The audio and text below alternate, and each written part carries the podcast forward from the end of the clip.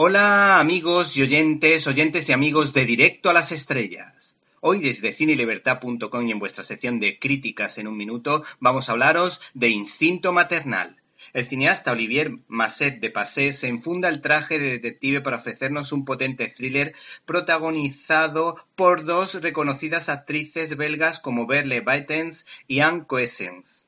La producción en cuestión fue presentada en el Festival de Toronto y es una adaptación de la novela Duels de la escritora belga Bárbara Abel. Se trata del tercer largometraje del citado realizador tras Cage en 2006 e Ilegal en 2010. Por lo visto este hombre de cine dirigió también para Canal Plus la película Santuario que hablaba de la banda terrorista ETA y el problema vasco desde un punto de vista francés, protagonizado por Juan Acosta y Rubén Ochandiano, ganando el premio al mejor guion y a la mejor actriz protagonista en el Festival de Biarritz.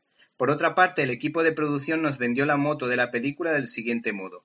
Una historia con ecos de Alfred Hitchcock y David Lynch en la que los sucesos reales y los imaginarios se confunden manteniendo el suspense hasta su desenlace final.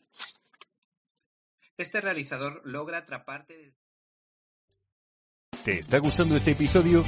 Hazte fan desde el botón Apoyar del podcast de Nivos.